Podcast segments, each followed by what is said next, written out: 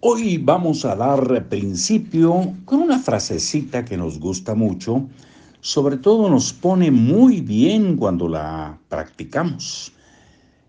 Se dice, acción es la palabra mágica. Y nos vamos a dar el gusto de compartir con ustedes una vez más el arte de hacer dinero de Mario Borghino aquí en Libros para Oír y Vivir. Soy Marcos Alfredo Coronado y como ya habíamos adelantado, vamos a leerles este cuadro que lo mandaremos en foto después de nuestra participación leyendo este audio. Es un cuadrito que lo van a ver ustedes posteriormente del lado izquierdo trae algunos eh, términos y del lado derecho la descripción de los mismos. El título es Resumen de los obstáculos para una buena salud financiera. Obstáculos, conductas que impiden a las personas tener una buena salud financiera.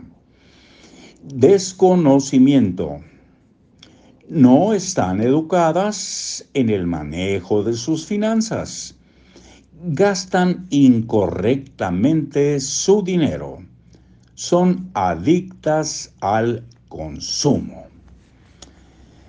El siguiente punto es falta de objetivos. Son cuatro los que incluye y nos vamos a describirlos, a enumerarlos, a enlistarlos. Falta de objetivos el primero, no manejan su dinero con los mismos principios con que administran su empresa. No tienen un plan que los oriente hacia los resultados. Carecen de hábitos de ahorro. Suelen ser consumidores irreflexivos o más fácilmente manipulables por la publicidad. El siguiente es carencia de una buena administración. No se ajustan a su presupuesto disponible. No tienen disciplina administrativa. Sus finanzas están dirigidas por gustos o necesidades del momento. Nunca llevan listas de compras al súper. Esto fue carencia de una buena administración. El siguiente es incapacidad para manejar créditos. Gastan más de lo que ganan. Poseen más de dos tarjetas de crédito. Compran con tarjetas de crédito y solo pagan su saldo mínimo. No llevan un control del gasto de sus tarjetas no mantienen un balance inteligente entre ingresos y egresos. Se endeudan irracionalmente. Déjenme checar si en la siguiente o no. Es eh, completo el cuadrito. Ok. Mm, el último es urgencia por hacerse rico.